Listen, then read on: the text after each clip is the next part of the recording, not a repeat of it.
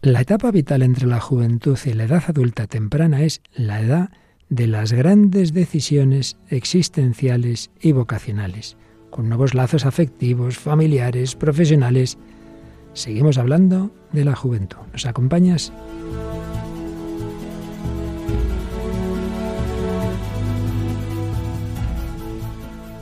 El hombre de hoy y Dios, con el padre Luis Fernando de Prada. Cuando ya llevamos 10 días de este año, pero es el primer programa del hombre de Dios en este año 2024, como no desearos santo y feliz año nuevo. Todo este equipo que está a puntito de hacer su programa número 500. Bueno, el equipo como tal empezó otro equipo, el que permanece es un servidor, los demás van variando, pero todos al servicio de la nueva evangelización, de la buena noticia de que el tiempo, la historia cada año están en manos de Jesucristo. Y la segunda veterana del equipo se llama Paloma Niño. Hola Paloma, ¿cuántos años llevas tú aquí ya en el Hombre de Dios? No, no, sabría, no sabría decirlo, no. indagarlo. Primero empecé haciendo algún control de sonido ya por el año, desde que estoy aquí, 2012. Así que por ahí ya empecé a verle padre. luego ya a participar como Pero luego ya a participar más adelante, sí, más Muy adelante. activo. Bueno, Paloma, estupendo. Bueno, estos días hemos tenido este tiempo navideño y por varias circunstancias, entre otras que también tú, por ejemplo, que eres de Cuenca, tenías que visitar a la familia, no podemos estar aquí todo el día, no hemos tenido programas en directo, hoy lo retomamos, aunque luego al final os contaré algo especial que vamos a tener ya muy prontito. Bueno, pues hemos tenido, como siempre, felicitaciones, mensajes, pero no destacamos hoy ninguno en particular. Y ya que estás tú al micro, cuéntanos qué testimonio nos traes hoy, aunque como lo he dejado yo aquí para el final en el guion, a ver si nos da tiempo. Espero que sí. ¿De quién nos vas a hablar? Pues es el testimonio de Agathe, eh, sería así en francés, es Agata, y es una chica, pues como decimos, francesa, que ha dado su testimonio en el año 2023 y lo retoma Religión en Libertad, de esta página donde sacamos tantos testimonios. Y bueno, ya nos cuenta cómo la imagen que se había forjado de los católicos cuando era niña, pues le reforzó la casi nula enseñanza de la fe que había tenido en su casa y que sin embargo conocer directamente a los católicos cuando fue mayor pues cambió esa impresión. Ah, muy interesante, pues a ver, a ver si nos da tiempo a que nos lo cuentes. Y el siguiente en veteranía, muy poquita en este programa, es José García. ¿Qué tal, José? Pues un saludo, Padre Luis Fernando y Paloma y todos los oyentes. Pues sí, aquí muy bien y muy contentos de estar aquí eh, otra vez en El Hombre de Dios. Bueno, esta vez no te hemos pedido a ti la colaboración literaria que nos la envía desde Murcia nuestra querida compañera Cintia García Egea, que nos habla de una chica que me sonaba vagamente, pero que hoy vamos a conocer mucho mejor, Malala que lo pasó más que mal y está viva, vamos, de puro milagro. Enseguida lo escuchamos. Pero tú nos traes una película que esa es más conocida y sobre todo porque tiene un actor del que Paloma hemos hablado alguna vez de su conversión, ¿verdad? Eduardo sí, Tenemos aquí en Radio María también una grabación con su conversión y la verdad que está detrás de muchas buenas películas y, bueno, esta es una de ellas. ¿Y cuál es esta película? Pues la película en concreto es Bella del año 2006, es esta película mexicano-estadounidense que a lo mejor muchos oyentes conocen y que ganó el premio de la audiencia en Toronto, así que pues una buena película. Y en Estados Unidos tuvo muchos, muchos asistentes, muchos que fueron a verla. Hizo mucho bien. Luego, como tiene un trasfondo muy bueno, pues bueno, en, en nuestro occidente europeo, pues no fue tan bien acogida por muchos que basta que se hable de lo bueno, que ya no les guste, así andamos. Pero es una maravilla de película. Así que testimonio de, yo lo digo en español porque no sé francés, de Ágata, película bella de Alejandro Monteverde, con Eduardo Beresti como uno de los principales actores, y lo que nos va a contar Cintia García Egea de Malala. Y seguimos. Ah, bueno, y la canción final, Paloma. Sí, hoy traemos la canción Capricho de Hakuna. Una canción preciosa que nos recuerda que cada uno de nosotros somos fruto de un amor personalizado. Hombre, ya se entiende capricho no en el sentido de que uno es caprichoso, sino en el sentido de que todo es regalo, todo es don que, el Señor, pues con, con, amor infinito, cada uno de nosotros podemos decir así, somos fruto de ese capricho suyo de tener hijos, tener muchos hijos, a cada uno de los cuales quiere personalmente. Y seguiremos con nuestras reflexiones, estamos en ese bloque de las etapas de la vida y concretamente de la juventud, avanzando ya la juventud que se va acercando a la madurez del adulto, bueno, hay un poquito en la frontera y luego haremos estas reflexiones con ayuda de los autores que enseguida os digo. Bueno, pues vamos adelante. En esta edición, agarraos bien a la silla 499, lo que significa que la próxima es la 500. Bueno, de eso os contamos luego. Edición 499 del hombre de hoy y Dios.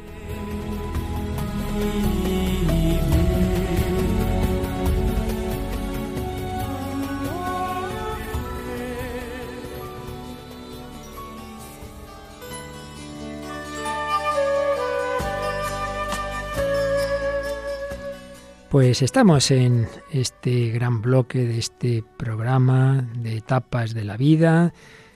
Hemos hablado de la infancia en sus diversas subetapas, de la adolescencia. Estábamos con la juventud y bueno, está claro que no hay unas divisiones estrictas. El día pasado veíamos como el doctor Ricardo Zapata, en esa obra colectiva de medicina pastoral que dirige Monje, hablaba, hacía una subdivisión de la edad adulta. Y la primera edad adulta, edad adulta temprana, es lo que otros llaman la juventud, pues de más o menos de los 20 a los 30, 32 años, que hoy día yo creo que podríamos alargarlo bastante más, 35 por lo menos, o más. Edad adulta temprana, edad adulta media, edad adulta tardía. Y en esta edad adulta temprana o juventud, hablábamos de la madurez corporal, de funciones psíquicas, normalmente es tiempo de vitalidad, de buen ánimo, entre el idealismo y el realismo, no es el radicalismo utópico de los adolescentes, sino en un realismo, pero hay que tener cuidado que ese realismo no se convierta en aburguesamiento y mucho menos cinismo. Hablábamos de la época de la tercera individuación, el niño va siendo más el mismo, se va separando de, su madre, primera eh, individuación la de la infancia, segunda muchas veces conflictiva la de la adolescencia, y esta es la tercera, cuando ya es capaz de dejar su casa, incluso de establecer una nueva familia, de encontrar trabajo, capacidad también de relaciones de intimidad, sin miedo a perder la propia intimidad, relaciones de amistad, de cooperación, capacidad de compartir, confianza mutua, saberse comprometer y, y ser tolerante con las diferencias de los demás. Bien, todo esto es lo que sería lo suyo, no siempre es así. Y hablábamos también de los diversos tipos de amor. Pues esto un poquito como síntesis del día pasado. Y avanzando un poquito más, y ahora me inspiro fundamentalmente en dos obras. Una, la que ya sabéis, es nuestra obra de cabecera desde hace meses, del padre Francisco Javier Insa, padre sacerdote y a la vez psiquiatra, y nos va a hablar en esta etapa del trabajo y del hogar. Seguramente solo nos dé tiempo a hablar de lo del hogar. Pero también ah, usamos la obra de Venceslao Vial, Madurez psicológica y espiritual, que señala este autor que esta etapa, llamémosla como queramos, es la edad de las grandes decisiones existenciales y vocacionales. Y si se ha madurado como se debe, en la primerísima juventud o adolescencia, la persona comprende que es capaz de darse a sí misma, se va haciendo menos egocéntrica y va estableciendo nuevos lazos afectivos, familiares y profesionales. Vamos a hablar de los afectivos y concretamente de si esa intimidad va caminando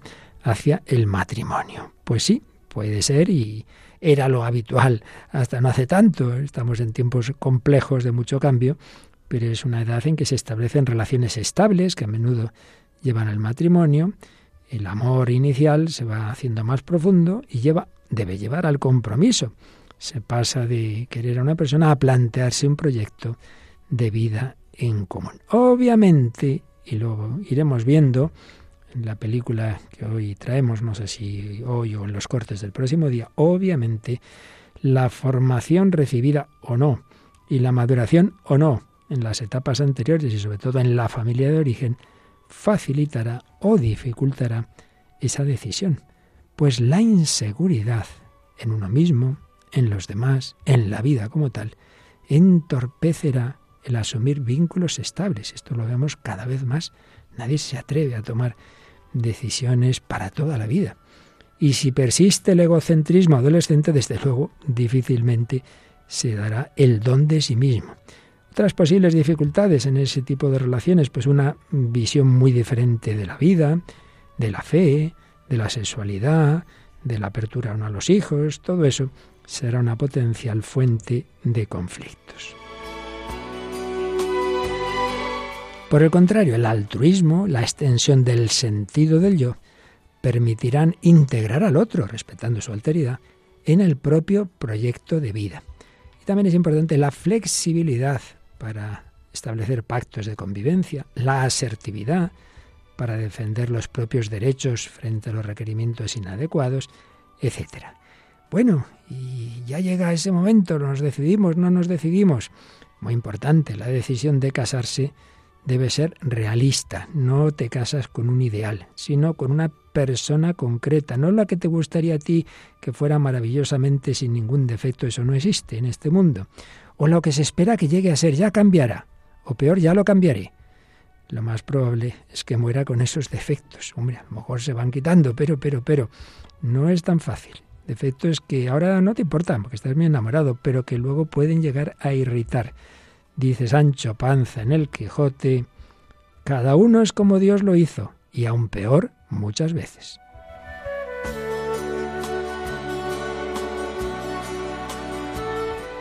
Y una vez casados, los cónyuges encuentran numerosas dificultades de todo tipo, que desde luego se superan si hay esa capacidad de sacrificio y de renuncia que lleva a preocuparse más del otro que de uno mismo.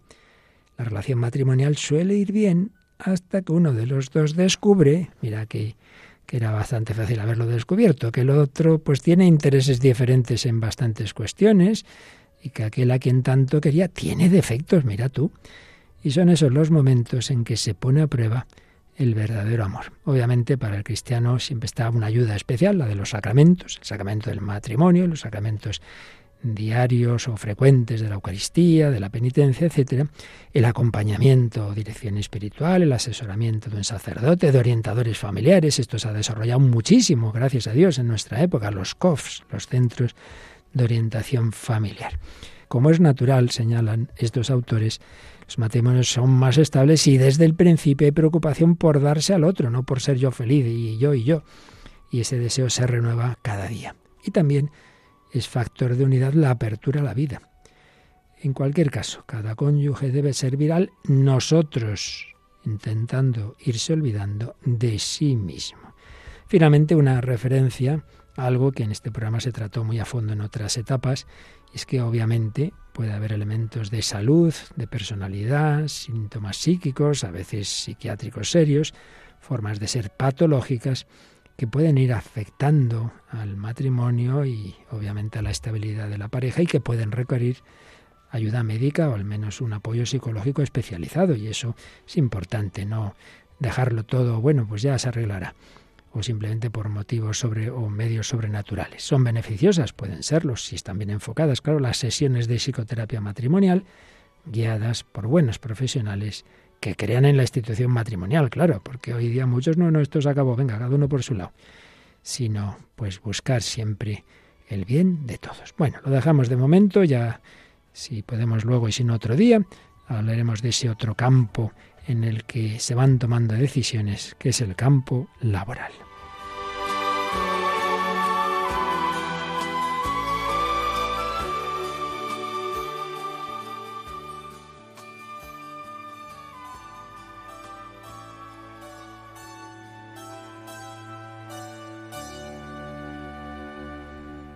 Aquí seguimos en Radio María, en El Hombre de Hoy y Dios, ni más ni menos que en la edición 499, que nos toca en esa bella etapa de esa juventud que ya va entrando en la vida adulta, en la posibilidad de un nuevo hogar, de, ir entrando en los primeros trabajos.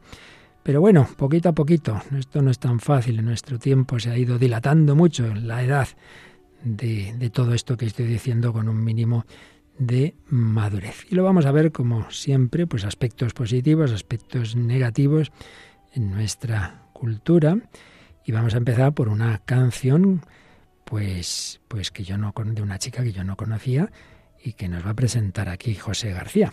Pues sí, vamos a hablar de la canción que es Corazón de Melón de Marta Santos, que se ha hecho famosa en el año 2023, sobre todo en las redes sociales, y es una chica sevillana, es una chica joven que empezó pues en la música haciendo covers, lo que son cantar canciones de otros artistas y publicarlas en las redes sociales, en Spotify y demás. Y entonces esta es su segunda canción original. Se hizo famosa en las redes sociales por el mensaje que tiene, el trasfondo que tiene este mensaje que le gustaba mucho a la gente, el estribillo sobre todo, se hacen vídeos muy cortitos.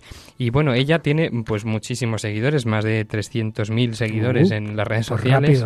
Muy rápidamente eh, lo ha conseguido, pero no tanto por ella, sino por el mensaje que dice, por ejemplo, esta canción que traemos hoy. Y bueno, es una canción, digamos, un poco de amor, pero podremos sacarle el, el amor realista, ¿no? El amor que no es tan romántico, sino el amor de verdad. Y yo creo que sirve para reflexionar. Tiene un ritmo muy movidito, es una especie de pop flamenco y lo podemos podemos escuchar y nos va a alegrar también. Pues Paloma, si te parece, la ponemos por si algún oyente está ya entrándole sueño o algo así, ¿verdad? Pues nada, Corazón de Melón de Marta Santos. Ay, corazón de melón, cuánto te quiero. Ayer mientras dormía, te dibujaba en sueño. Dime, mi amor, si bate del cielo, porque con tu sonrisa mi mundo es más bello corazón ya no cabe en mi pecho, porque la vida ahora es más hermosa. Te tengo a ti, eso es lo que importa. El corazón ya no cabe en mi pecho, porque la vida ahora es más hermosa. Si te tengo a ti, eso es lo que importa de verdad. Desde que tú llegaste, ya no he vuelto a ser la misma me cambiaste los planes, tú me has hecho brujería. Tú quitaste mi vida, yo la creía, me diste mis razones para amar de verdad. Y ahora que te tengo aquí a mi verita, te tengo entre mis brazos, no te voy a soltar. Tú quitaste mi vida, yo la creía, me diste mis razones para amar de verdad.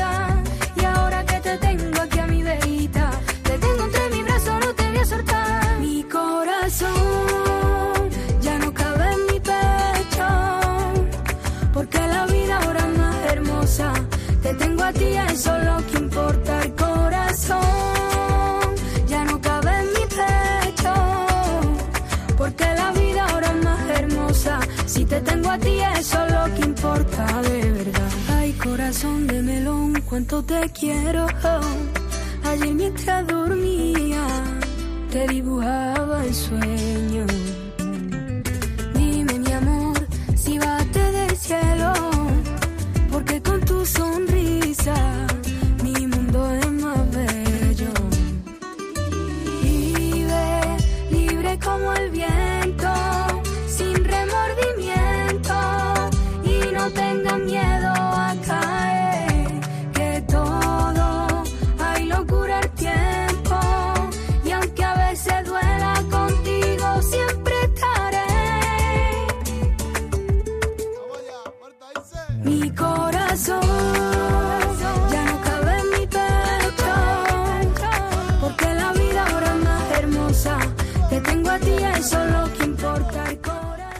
Están escuchando en Radio María El hombre de hoy y Dios, con el padre Luis Fernando de Prada, Paloma Niño y José García.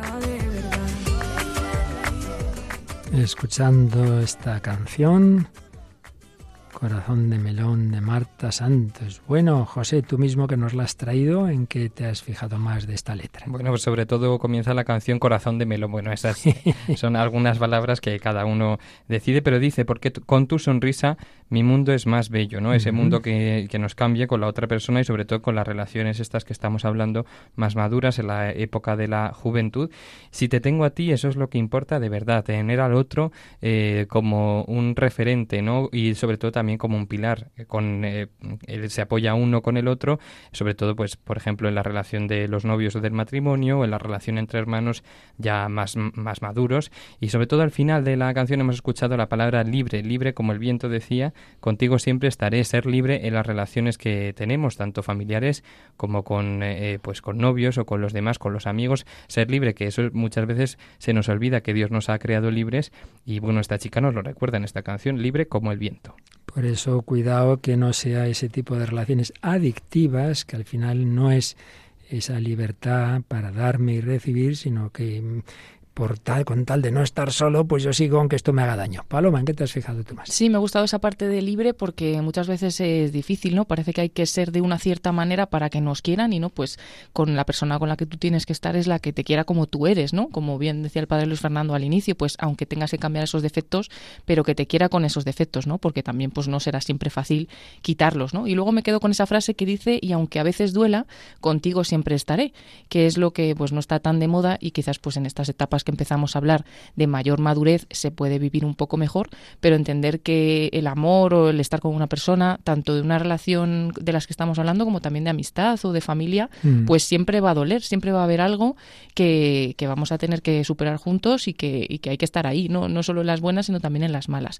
Entonces esa frase, contigo siempre estaré, pues me parece también bonita y donde dice, me diste mil razones para amar de verdad, como que el amor se hace un poquito más racional, no, no solo de impulsos o cuando seas más joven, como más de ilusiones, sino que realmente también pues razonar y, ver si, si, realmente pues esa, ese amor va, va, a alguna parte. Lo que llama Enrique Rojas el amor inteligente, indudablemente eh, hablamos de algo que va más allá de la razón, pero no contra la razón. Si uno ve que esto no tiene ni pie ni cabeza, pues chico, por mucho que ahora sientas aquí lo que llama nuestro amigo Contreras mariposas en el estómago, ¿verdad? Pues no sería muy buena señal. Bien, pues sí, yo creo que por un lado es indudable es ese factor de una amistad profunda y no digamos de un posible matrimonio es, está claro que, que hace la vida más hermosa, pero también con ese realismo de que el esposo con mayúscula perfecto y para siempre, pues claro, siempre es, es, Cristo, que se hace presente de una manera parcial, bella y buena, pero siempre parcial, sin mitificar o idealizar al otro, al amigo, al novio, al esposo, y viceversa desde el otro lado, en, en la persona humana. Bueno, pues precisamente aquí en, en nuestra tierra, con muchos problemas de muchos tipos, pero vaya, cierta libertad tenemos y en otros sitios muchísima menos. Y es la vida mucho más difícil para algunas personas, desde luego para las mujeres. Y algo de esto, o mucho de esto, es lo que nos ha enviado en su reflexión de literatura y fe Cintia García Egea, que le agradecemos una vez más su colaboración, que va compartiendo con José o con Mónica del Álamo. Vamos a escuchar lo que nos ha enviado para este programa. Querido Padre Luis Fernando, compañeros oyentes del Hombre de Hoy y Dios en Radio María España, feliz, santo y próspero año 2024. Comenzamos el año muy jóvenes, además de por la gracia del Espíritu, porque continuamos tratando el tema de la juventud y al decir muy jóvenes es que sentimos en nosotros ese ímpetu, esa fuerza que suponemos asociada con esta edad. Y verán ahora cuando les cuente la propuesta literaria de hoy. Se trata de la autobiografía autorizada Yo soy Malala, coescrita por su protagonista, Malala Yousafzai, y la reconocida periodista, reportera y autora británica Christina Lamb. Un libro que ha sido premiado, entre otros, por el Book Awards 2013, que es el Premio Nacional Británico, el mismo año en que se publicó Incluso su audiolibro ganó un Grammy dos años después, en 2015. Malala Yousafzai dedica este libro para todas las jóvenes que han sido injustamente silenciadas. Juntas nos haremos oír, dice, y escribe en el prólogo. Soy de un país que nació a medianoche. Cuando estuve a punto de morir era poco después de mediodía. Ser arrancado del país que amas es algo que no le deseo a nadie. En los capítulos que conforman la primera parte ella cuenta su infancia antes de los talibanes. Vamos a situarnos. Malala nace en el valle del río Swat, en la zona noroeste de Pakistán, un lugar que ella se ve obligada a abandonar en un momento determinado de su vida y al que hoy día no puede ni debe volver, a pesar de que ella desea hacerlo. Y este lugar tan hermoso, ella lo describe así un reino celestial de montañas, cascadas y lagos de agua clara. Malala nace en una sociedad y en una cultura donde la llegada de un niño se celebra, pero cuando nace una niña se la esconde. Ella dice que llegó al alba, cuando se apaga la última estrella. Compadecieron a su madre, nadie felicitó a su padre, pero su padre era distinto y pidió que se celebrara el nacimiento de su hija con dulces y flores en su cuna, que era lo que se hacía solo con los niños. Y además le puso el nombre de la mayor heroína de Afganistán, Malala, un nombre que a ella le gustaba mucho por cómo sonaba en el viento cuando la nombraban. Hasta aquí vemos cómo en la vida de un joven, o una joven en este caso, influye todo desde el origen. También en nuestra cultura cristiana, la importancia del nombre, la familia, la cultura, las creencias y cómo éstas se vivan, el entorno que nos va conformando en las distintas etapas de la vida. Aquí vemos que Malala se cría con sus padres y un hermano menor. Es una familia unida, pero más bien pobre, a pesar de que su padre fundó la escuela antes de que ella naciera. El padre de Malala es la principal influencia en su vida. Los capítulos de la segunda parte del libro, llamado El Valle de la Muerte, están dedicados a él. Gracias a que su padre no hace distinciones, ella puede estudiar.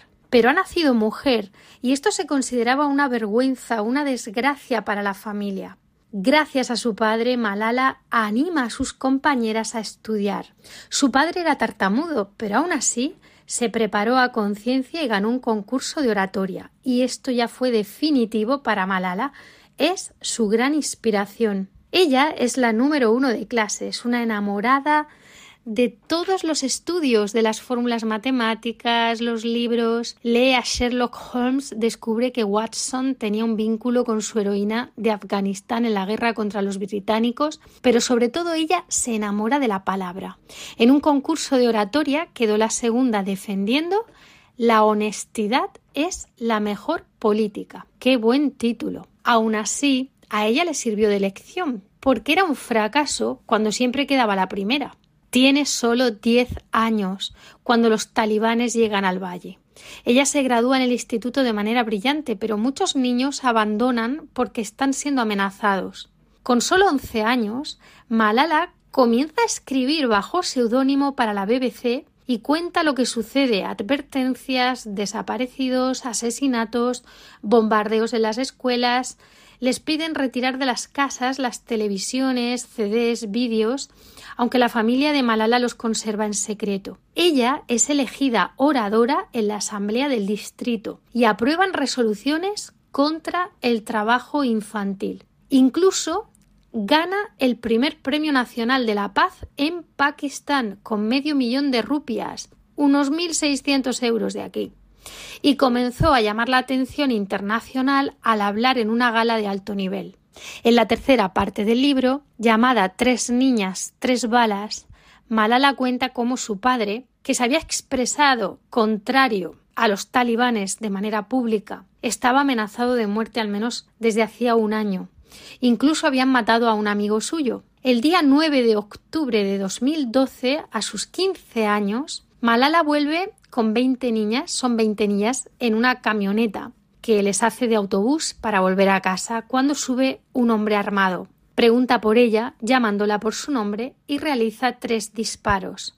Malala apretó la mano de Moniba, su mejor amiga, y quedó inconsciente y en estado crítico. Fueron heridas dos niñas más. Ella era la única con la cara descubierta. Los capítulos de la parte 4 son Entre la vida y la muerte. Malala es trasladada en un jet privado que le ofrece la familia gobernante de los Emiratos Árabes a un hospital en Birmingham, la segunda ciudad más poblada de Reino Unido después de Londres, y allí se despierta una semana después del tiroteo. Tuvieron que quitarle parte del cráneo para dejar espacio a su cerebro hinchado. En los capítulos de la quinta parte del libro encontramos una vida nueva.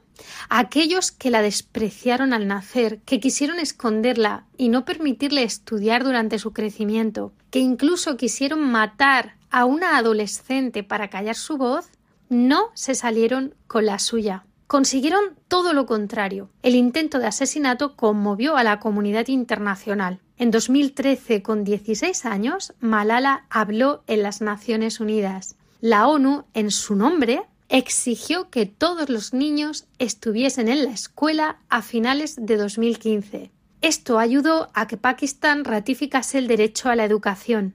Malala también se involucró en Nigeria, donde Boko Haram rechaza la educación de la mujer y ella participó en una campaña para liberar a jóvenes nigerianas que habían sido secuestradas mientras estaban estudiando. En pleno siglo XXI, globalizado, hiperconectado, Malala ha defendido el derecho universal de los niños a la educación. En el año 2014, a sus 17 años, Malala se convierte en la persona más joven del mundo en recibir el Premio Nobel de la Paz. Hoy, a sus 26 años, es graduada en Filosofía, Política y Economía en la Universidad de Oxford. Aunque no pueda volver al Valle del río Swat, ese lugar que le robaron, el hermoso trocito de cielo donde nació. Malala es un ejemplo de virtudes, sacrificio, honestidad, defensa de la justicia, valentía, palabra, deseo del bien para el prójimo, trabajar por ese bien con obras, hasta casi dar la vida. Ella cree en el poder de la educación frente al terror y comienza desde lo pequeño, animando a sus amigas, a su comunidad. ¿Y quién se lo iba a decir? alcanzando al mundo entero. Hoy que se hace un uso y una posesión de armas inmoral, como dice el Papa, asegurando una falsa sensación de seguridad que envenena las relaciones entre los pueblos. Bienaventurados los que trabajan por la paz, porque ellos serán llamados hijos de Dios. En este atentado la bala había pasado muy cerca de su cerebro y esto me recuerda otro tiroteo, el de aquel 13 de mayo de 1981, cuando Alik Akka tiroteó a San Juan Pablo II y la bala cambió su trayectoria frente a la aorta central. Bueno, en el caso de Malala, el hombre armado preguntó ¿Quién es Malala? Yo soy Malala, dijo. Es el título de su autobiografía, que cierra diciendo Soy Malala. Mi mundo ha cambiado, pero yo no. Literatura y fe en el hombre de hoy y Dios. Mi mundo ha cambiado, pero yo no. ¿Cuántas veces hay quien dice yo es que claro, he tenido muy mala suerte, mi familia, un desastre, donde yo vivía no había esto, no había lo otro. Bueno, pues condiciones más difíciles que Malala Paloma, creo que no muchas personas, ¿verdad? No, no, no. También me fijo un poco en que quizás por esas circunstancias en las que vivió, es como que estas etapas de la vida de las que estamos hablando, ella las recorre más rápido, ¿no? Mm, Porque hablamos mm, de que a los mm. solo a los 10 años llegan los talibanes a donde ella vive, con 11 años empieza a escribir para la BBC a escondidas contando lo que está pasando, llama ya tan pequeña la, atención internacional, ¿no? Es como que... Pero claro, también porque ella pues... Eh, siguió luchando, como decía también Cintia, fue valiente y quizás pues el origen de, de, todo ello es su padre, ¿no? que fue su principal influencia, pero como también pues supo escapar un poco de la costumbre de que rechazaban a las chicas, ¿no? a las, a las mujeres y, cuando nació su niña pues él lo celebró como si hubiera sido un chico, incluso pues le puso el nombre de una heroína y, y quiso de alguna forma hacerle ver que ella no era inferior a nadie por ser una, una mujer, ¿no? Y eso también a ella le dio esa pues autoestima o esa capacidad para seguir adelante, seguir luchando, incluso pues llegar a conseguir eh, nada más y nada menos que eso, que a los 17 años pues fue Premio Nobel de la Paz y también el padre fue ejemplo de superación porque nos ha dicho que era tartamudo y ganó un concurso de oratoria. José, ¿en qué te has fijado tú más? Pues es increíble el padre que está a favor de la educación, la educación que decía Malala frente al terror, esta educación tanto para niños como para niñas y que decía Malala, que nos lo ha contado Cintia muy bien, la honestidad es la mejor política. También en esta etapa que estamos viendo nosotros de la juventud, cómo podemos, bueno, hacer también nuestra esta frase de la honestidad que todos seamos honestos en nuestras relaciones y sobre todo ver que si otros tienen peor vida o han nacido en unas peores condiciones, de qué nos podemos quejar. Insistiendo en lo que antes señalabais sobre la libertad en esa canción Corazón de Melón de Marta Santos, pues cuántas veces desde planteamientos psicológicos y sociológicos se dice, no, claro, es que el determinismo ya esta persona, pues eh, tanto por razones genéticas como familiares, como sociales, ya pues es que claro, esto es lo que hay, esto no puede cambiar. Pues no es verdad, no es verdad. Con unos condicionamientos absolutamente contrarios ha conseguido lo que casi, bueno, nadie, la, la más joven en tener ese premio Nobel, cual tampoco es que sea lo más importante de este mundo, pero bueno, que está claro que es una superación impresionante y qué bello también lo que decía del poder de la educación frente al terror. El único sistema que tienen los regímenes totalitarios es el miedo. Es el miedo, es el terror. Pues no, señor, no me callo frente al terror. Realmente un ejemplo, esta chica en, ese contexto absolutamente asombroso. Sí, porque además es que se juega la vida, ¿no? La vida no es que estamos hablando de algo sencillo, sino que ella sabe que eh, en este caso estaba su padre amenazado, ella también se jugaba la vida y siguen luchando, ¿no? Como, como familia y, y luego también me he fijado en que no se queda solamente en la lucha por su país, por Pakistán, sino que luego también ayudaba en Nigeria a que la educación llegue también a todos los niños, ¿no? Y a todas las naciones en que se puedan dar ese tipo de condicionamientos. Bueno, pues en un contexto muy distinto, muy distinto, eh, entre Estados Unidos y los países hispano o latinoamericanos, según queramos llamarlos, que, que emigran allí a Estados Unidos, es donde tiene lugar, y además está basado en un hecho real, la película que tiene mucho que ver con todo lo que estamos diciendo, la película Bella,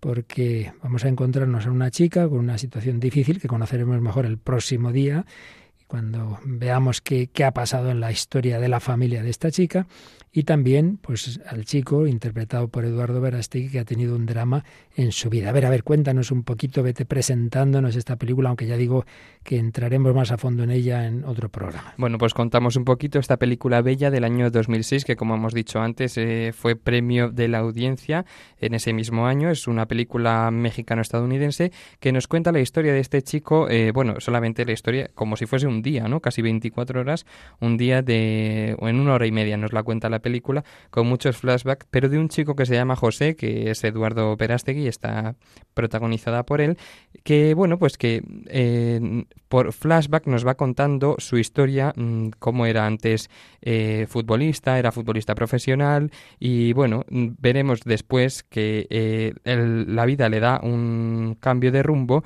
y acaba como cocinero en el restaurante de su hermano. Y ahí conoce a una chica eh, que se llama Nina y eh, esta chica pues le sucede una serie de cosas y una de ellas que nos cuenta la película es que se queda embarazada. Y ella bueno lo descubre en ese momento se queda embarazada y bueno tiene la tiene que tomar una decisión una decisión que se dice siempre no de tener al niño no tenerle y sobre todo pues nos dice esto pues qué tema estamos tratando. El aborto el tener al niño el tenerlo tú. Eh, pues bueno, podemos escuchar un poco de la película, si le parece, padre Luis Fernando, y a ver qué, qué nos va surgiendo. Sí, antes también indicar que justamente lo que estamos hablando de esa etapa de ya una juventud más madura, em, eh, la escena tiene lugar en el trabajo, en esa en ese restaurante, ¿no? Donde José pues se dedica es el gran chef, ¿no? Y ella es una de las de las camareras. Entonces, por un lado se conjuga ese tema de que bueno, por el tema del embarazo ha llegado tarde, entonces la despiden. Entonces está el tema del que hablaremos ya el próximo día, de, del mundo laboral, pero sobre todo el tema de fondo, indudablemente, es si, si esa chica en esas circunstancias puede tener ese hijo, sí, no, no. Bueno, antes de, de entrar en el tema más de fondo, vamos a escuchar, son nada, 14 segundos, lo que se oye como voz en off al inicio de la película, porque la verdad es que es una frase muy sencillita, pero que da que pensar. Mi abuela solía decir, si quieres hacer a Dios reír, cuéntale todos tus planes. Si quieres hacer a Dios reír, cuéntale todos tus planes. ¿Qué te parece? Pues claro, la abuela muy sabia, muy sabia. Suelen serlo. Claro, esto nos cuenta pues un poquito que todos tenemos una ambición muy grande y luego pues la vida va cambiando. Sí, y que no podemos pretender controlarlo todo, porque pensamos que lo controlamos, que sabemos exactamente cuándo vamos a hacer cada cosa en nuestra vida y luego la vida pues da muchas vueltas porque Dios está ahí y tiene su propio plan. Y luego, bueno, pues eso, que hay una libertad de los hombres, hay una libertad de Dios, hay una providencia, y de hecho, en la vida de José hay algo que le cambia por completo todos esos planes cuando justamente iba a firmar como gran profesional del fútbol, bueno, pues ocurre un terrible accidente que cambia, que cambia su vida. Pero bueno, eso lo dejamos que lo vean nuestros eh, oyentes si no han visto la película. Pero lo que sí que vamos a escuchar, un momento en que José deja el, el restaurante, es de, lo lleva su hermano, él es el jefe, pero no puede dejar sola a esa chica, la que acaban de despedir, se la lleva, la invita a comer al restaurante que tiene otra conocida suya y eh, allí están comiendo y escuchamos el diálogo entre ellos según comen y ahí van a salir pues las, esos, esos, esas razones a favor o en contra en esa decisión tan importante. Madre ya eres, porque ya estás embarazada, pero ¿quieres o no aceptar a ese niño? Es lo que van a estar debatiendo, vamos unimos una serie de cortes del diálogo entre ellos, aunque luego en la película se van mezclando otras escenas. Una ración de mejillones y paella para dos. Bien. La paella es muy nutritiva para el niño. ¿Quién dijo que lo iba a tener? ¿Fuiste tú? No. Dije que estaba embarazada. No estoy preparada. Con un crío pierdes la libertad. Las cosas cambian.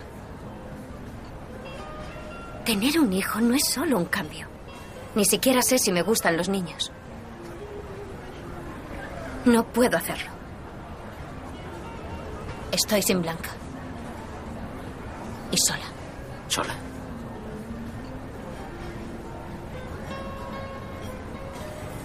Es mi decisión, ¿vale? ¿Qué opina el padre? No es un padre y no va a ser un padre, igual que yo no soy una madre. Ahora no. Está a favor de deshacerse del niño. Esas fueron las palabras que usó, como si se tratara de sacarse una muela. ¿Por qué los niños son solo problema de la madre? A los hombres no les quitan su libertad, no les importunan y sí se permiten dar tantos consejos. Lo que es mejor para mí. Deshacerme de él es lo mejor para mí.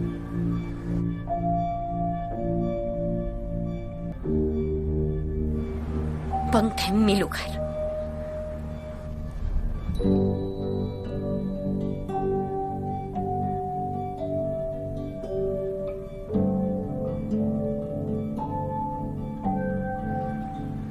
¿Le amas?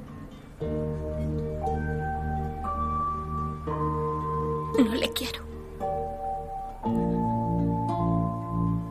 ¿Y qué pasará cuando encuentre a alguien a quien amar?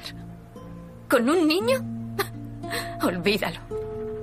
Le invito a tomar una copa y después pago a la canguro. Mi príncipe azul va a decir, oh sí, me encanta cuidar de los hijos de otro. Es muy difícil. Ya es difícil conseguir que alguien sea sincero sin niños de por medio.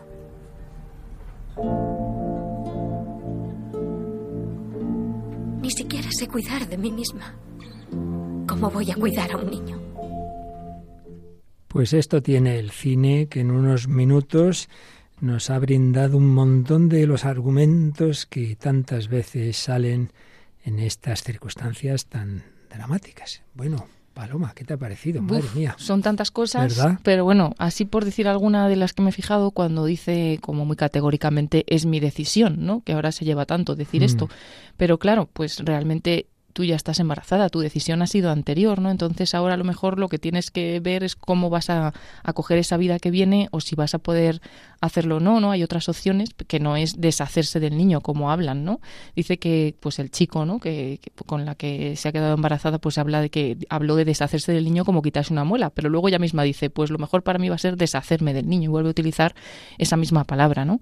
Y bueno, pues también en varios momentos habla de cómo se pierde la libertad con, con un niño. No es que se pierda la libertad, ¿no? Pero ya como que va a tener que decidir entre estar con el niño cuidándolo o hacer otras cosas y que de, alguna forma pues mm, no está todavía pensando en el niño como hablábamos antes, aunque era con las relaciones de pareja, en un nosotros, sino que sigue pensando un poco más en ella misma y en cómo pues este niño va a hacer que cambie su vida. José. Pues yo pienso igual que Paloma, y sobre todo eso que dice, quita la libertad, eh, quiere alguien que sea sincero, ese hombre que comenta la protagonista, ese hombre el que no quiere, no es el padre, dicen, no es el padre este hombre, pero bueno, la, tiene una vergüenza por esa decisión, por esa entrega, si tú quieres a alguien, pues eh, quieres que sea sincero, por supuesto, pero una vez que tienes esta dificultad, que también lo dice ella, pues mm, hay que ponerse en su lugar, lo pide, eso es una cosa que ella pide, pero también darse cuenta de cada uno mmm, lo que las posibilidades que tiene, ¿no? De abrirse a la vida. Bien, sin duda es importante esa frase ponte en mi lugar. Sabemos que muchísimas veces son decisiones dramáticas, que la mujer lo está pasando muy mal, que se puede entender que sin ayuda porque se siente sola, no tiene dinero, lo sabemos. Y por eso siempre es muy importante no juzgar sin más, sino acercarse y escuchar y ofrecer alternativas y hacer ver, bueno, que todo tiene solución. Como vamos a ir viendo luego la película, si la veis, pues este chico no se contenta en decir está mal, sino que ayuda. Entonces, pues le busca trabajo, pues la acompaña, no vas a estar sola y claro, pues vamos a ver, vamos a buscar otras posibilidades. Hombre, y si más adelante existe esa otra persona, pues te va a querer y te va, también te va a querer con ese hijo. y la última frase, si no sé cuidar de mí misma, ¿cómo voy a cuidar de un niño? Si en el fondo quiere, lo quiere, pero se siente no preparada. Sí, casi siempre, muchas veces podemos decir, cuando las mujeres piensan en esta opción tan pues tan fuerte del aborto es muchas veces por eso, ¿no? Porque están solas. Entonces, aunque en el fondo se ponen otras excusas que también a lo mejor pues son reales o mm. pues hay algo de, pensar en ti misma, etcétera, pero pero muchas veces lo que más fuerza tiene es eso, el encontrarse sola y al final ella pues ahí parece que no va a tener el apoyo de del chico, entonces se encuentra pues en una situación muy complicada. Por eso cuando hay tanta gente buena que, que lucha por ayudar a mujeres en esa situación y nuestro mundo, y concretamente en Occidente y concretamente en España, se ponen todas las dificultades para que no lleguen esas ayudas, esos acompañamientos, esas personas que te ofrecen alternativas. Y, pero bueno, entonces lo que interesa es eliminar como sea a los niños, ¿no? Se ve que nos sobran los niños. En fin, el mundo al revés. Y aquí el mensaje es, oye, si se apoya, como José apoya, no me refiero al que está aquí a mi lado, sino al de la película, apoya a Nina, todo cambia. Bueno, Paloma, tienes que hacer un esfuerzo de síntesis porque con esto tan interesante nos queda muy poquito tiempo, pero cuéntanos algo de esta chica francesa que ha vivido también distintas circunstancias. Pues sí, vamos a hablar del testimonio de Agathe, es en francés su nombre, vamos a llamarla Agata, y ella nació en una familia con muchas abolladuras, como ella misma expresa. Eh, este testimonio lo hemos sacado de Religión en Libertad, que a su vez pues lo saca de Découvrir Die, que es eh, una página de, internet de Francia, ¿no? donde ella ha contado este testimonio. Y bueno, dice que su familia realmente pasó por muchas pruebas y terminó siendo una familia muy anticlerical. Sus padres perdieron un bebé antes de que ella naciera y ese fue el motivo por el que la bautizaron, pero realmente no tuvo contacto con la religión más allá del bautismo hasta que cumplió 10 años cuando ella misma pidió hacer la primera comunión porque una amiga suya iba a catequesis y bueno, pues ella quiso también ir a catequesis y hacer la comunión. Pero dice que ahí se acabó todo y que en aquel momento, cuando tenía 10 años, hizo la primera comunión, ya para aquel entonces hacía cuatro años que sus padres se habían divorciado. Bueno, pues cuenta que esa circunstancia marcó también su forma de ver la Iglesia en la adolescencia y en la juventud, y dice con sus palabras, para mí los católicos eran personas que no se mezclaban, gente perfecta de la que me sentía totalmente excluida. Además, rechazaban a las personas divorciadas, y yo era hija de divorciados, así que tenía la impresión de no ser como debía ser. Les miraba con un cierto resentimiento, ¿no? Dice que a los católicos todo les salía bien, que eran niños perfectos, que iban a misa, que hacían gestos que ella no comprendía y que nadie le explicaba, pero sobre todo le molestaba ver que había como una especie de código que todos aprendían al nacer y que si no habías caído en la familia adecuada, pues ya era como demasiado tarde, ¿no? Pero años después conoció a Rafael, un chico que dice que le gustó mucho, le impresionó su alegría, su confianza en sí mismo, la dedicación que tenía hacia los demás, y él le había dicho que era católico. Y bueno, pues ella le contestó que ella también era católica, porque bueno, se había bautizado, ¿no? y había hecho la comunión, pero luego se dio cuenta de que él tenía una relación con Jesús que ocupaba mucho espacio en su vida y de la que ella se sentía completamente excluida. Por eso finalmente pues acabaron dejando esta relación, pero dice que aunque dejó a Rafael que esa relación le había transformado bastante y de hecho pues mantuvo el contacto con un cristiano que le había presentado Rafael, con el cual discutía mucho y le recomendaba libros. Agata profundizaba, buscaba, se planteaba cuestiones sobre la existencia, sobre el trabajo, sobre la familia y pasado un tiempo empezó de nuevo a ver a Rafael, quien incansable con ella, ¿no? pues le propuso hacer un retiro. Dice que ella nunca había oído hablar de algo así, de estos retiros, que, que en realidad solo iba a ver allí a católicos y que no le apetecía nada y que habría miles de personas congregadas para encontrarse con Jesús y eso a ella pues no le llamaba mucho la atención. Y bueno, pues le, le, fastidiaba eso, ¿no? Ver a católicos numerosos, alegres y convencidos. Dice que aquel no era el lugar idóneo para pasar unos días, pero que finalmente pues fue, pues como iban otros jóvenes también, por amistad y compromiso con quien le había invitado, ¿no? Y de primeras dice que hubo un choque. Misteriosamente aceptó ir y nada más llegar, pues dijo, me vuelvo enseguida, yo aquí no puedo estar, ¿no? Pero aguantó las horas suficientes, dice, para que se cayese algún prejuicio. No encontré más que personas enormemente acogedoras, que transmitían esa alegría y esa confianza que me habían impresionado en Rafael. Por lo tanto, me quedé y como soy buena alumna hice todo lo que se planteaba. En particular, una tarde en que se nos propuso ir a hablar con los sacerdotes, pues no sé muy bien por qué lo hice, pero fui, descargué todo mi contenedor de basura ante un sacerdote a quien solté todas mis heridas, todo el lastre que arrastraba. Me eché a llorar como nunca pensé que lloraría delante de alguien. De golpe me sentí totalmente amada y comprendí que ese amor era el amor de Dios, que Él estaba ahí, que me esperaba y que yo solamente tenía que decir que sí y dije que sí. Al día siguiente fue a misa, comulgó por primera vez desde que era pequeña y en ese momento sintió por dentro un gran deseo de establecer una relación con el Señor y esa relación pasaba por ir a misa. Empezó a ir a misa los domingos, luego cada vez más y pidió la, confirmación. No mucho después volvió a salir pues más eh, frecuentemente con Rafael y dice que, bueno, se encontraron verdaderamente en ese momento y se casaron por la iglesia, es ahora su esposo. Y han pasado 15 años desde aquellas lágrimas, desde la confesión, desde el descubrimiento del amor de Dios y escuchamos lo que ella cuenta y lo que, y lo que nos dice como conclusión de este testimonio. Alors, ce que, ce que ça m'apporte de croire en Dieu, c'est euh, une, une grande joie. Euh, euh, Dice, antes le ignoraba por completo, ahora le conozco cada vez mejor. Creer en Dios me aporta una gran alegría, una alegría concreta. Antes tenía siempre la sensación de estar en una montaña rusa, o bien súper contenta, o bien súper triste, y con momentos de una angustia enorme. No es que sea una receta mágica, ni que ya nunca tenga angustias o no me queje de nada. Estoy todo el día quejándome, pero sí tengo esa alegría, esa certeza profunda de que el Señor quiere mi felicidad. Y dice, termina diciendo que mirando atrás a su vida, pues extrae una conclusión. Realmente Jesús nos busca a todos, contrariamente a lo que yo creía, no excluye a nadie y su mayor deseo es tener una relación personal con cada uno de nosotros. Bueno, pues este testimonio que nos has conseguido resumir es la mejor respuesta a todo lo que hemos hablado. Ese encuentro con el amor con mayúsculas da sentido a la vida, no quita los problemas, pero hace ver todo de otra forma y nos hace ver que unos u otros, con unas circunstancias u otras, en Pakistán, en México, en Estados Unidos, en Francia, somos fruto de un amor de Dios, de un amor personal, y eso es lo que está en el trasfondo de esta canción de Hakuna que, con la que terminamos, Paloma. Pues sí, vamos a escuchar la canción Capricho de Hakuna, una canción que estrenaron en septiembre de 2023 y que incluyeron en el disco del 31 de diciembre del mismo año.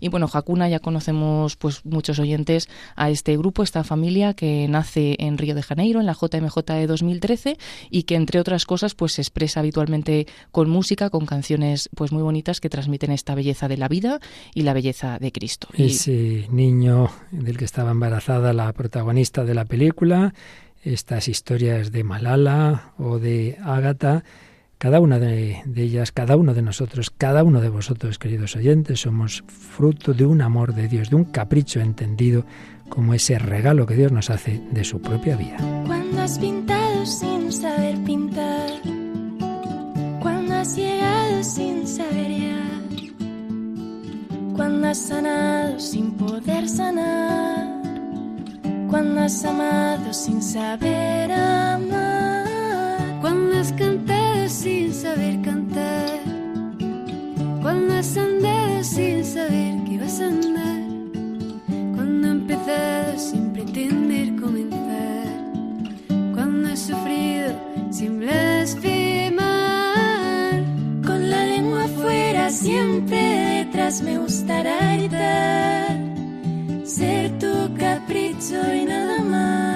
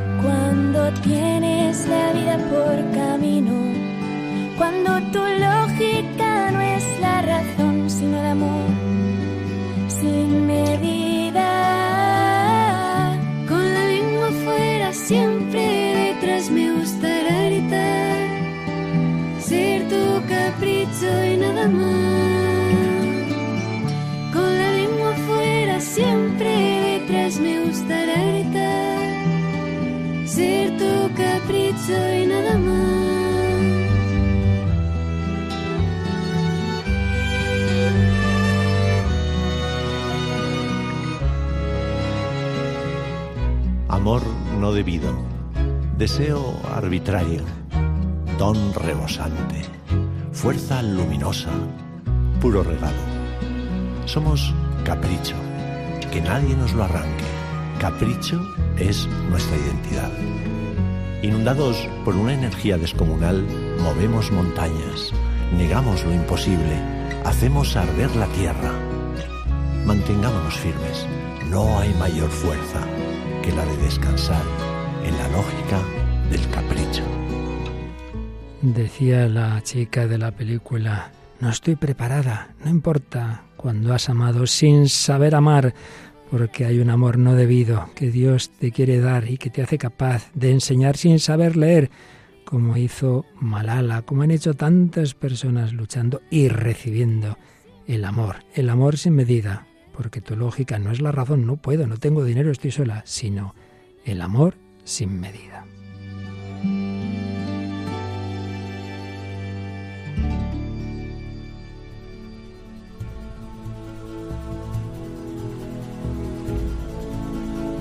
Bueno, siempre se nos quedan muchas cosas en el tintero, vamos corriendo, ¿verdad? Algún día en la eternidad disfrutaremos de todo con más calma, pero tenemos que dar un aviso importantísimo, Paloma. Y es que la semana que viene no vamos a poder, estamos preparando cosas de las bodas de plata y ese día no vamos a poder hacer programa en directo y nos reservamos el siguiente programa que es el 500 y justamente la providencia ha hecho que sea la última hora del día exacto en que se cumplen las bodas de plata de Radio María en España. ¿Qué te parece? Pues fenomenal, ¿no? ¿Quién lo iba a pensar? Que el programa 500 ¿no? del Hombre de Dios pues sea justo ese día del 25 aniversario. Aquí estaremos Dios mediante para esperar que todos los oyentes también estén despiertos esa noche y celebremos juntos el aniversario. Capricho de Dios que se juntan esos dos acontecimientos, los 25 años de Radio María en España y el programa 500 del Hombre de Hoy y Dios. Por eso tendremos un programa muy especial, saltamos lo que estamos tratando y hablaremos con protagonistas de este programa a lo largo de todos estos años. Creo que, bueno, yo tampoco sé muy bien lo que va a pasar, seguro que será muy bueno. Pues José García, invitado, ¿eh? Muchísimas gracias, pues aquí estaré de nuevo. Aquí estaremos en esa noche para última hora de, de, esa emisión en directo de todos los programas que vamos a tener ese 24 de enero, Paloma. Sí, porque empezaremos el día anterior, también a las 11 de la noche con una previa y ya desde las 12, el mismo día 24, pues ahí en, con todos los programas especiales dedicados a, a ese día tan especial. Pues os esperamos dentro de 15 días a esta hora un programa especialísimo en directo, el programa 500 del Hombre de Dios en el final del día en que Radio María en España cumplirá sus 25 años. Gracias a Paloma Niño, a José García, a todos los que nos acompañáis semana tras semana, año tras año, 25 años ya casi. Gracias a todos, que Dios os bendiga hasta el próximo día, si Él quiere.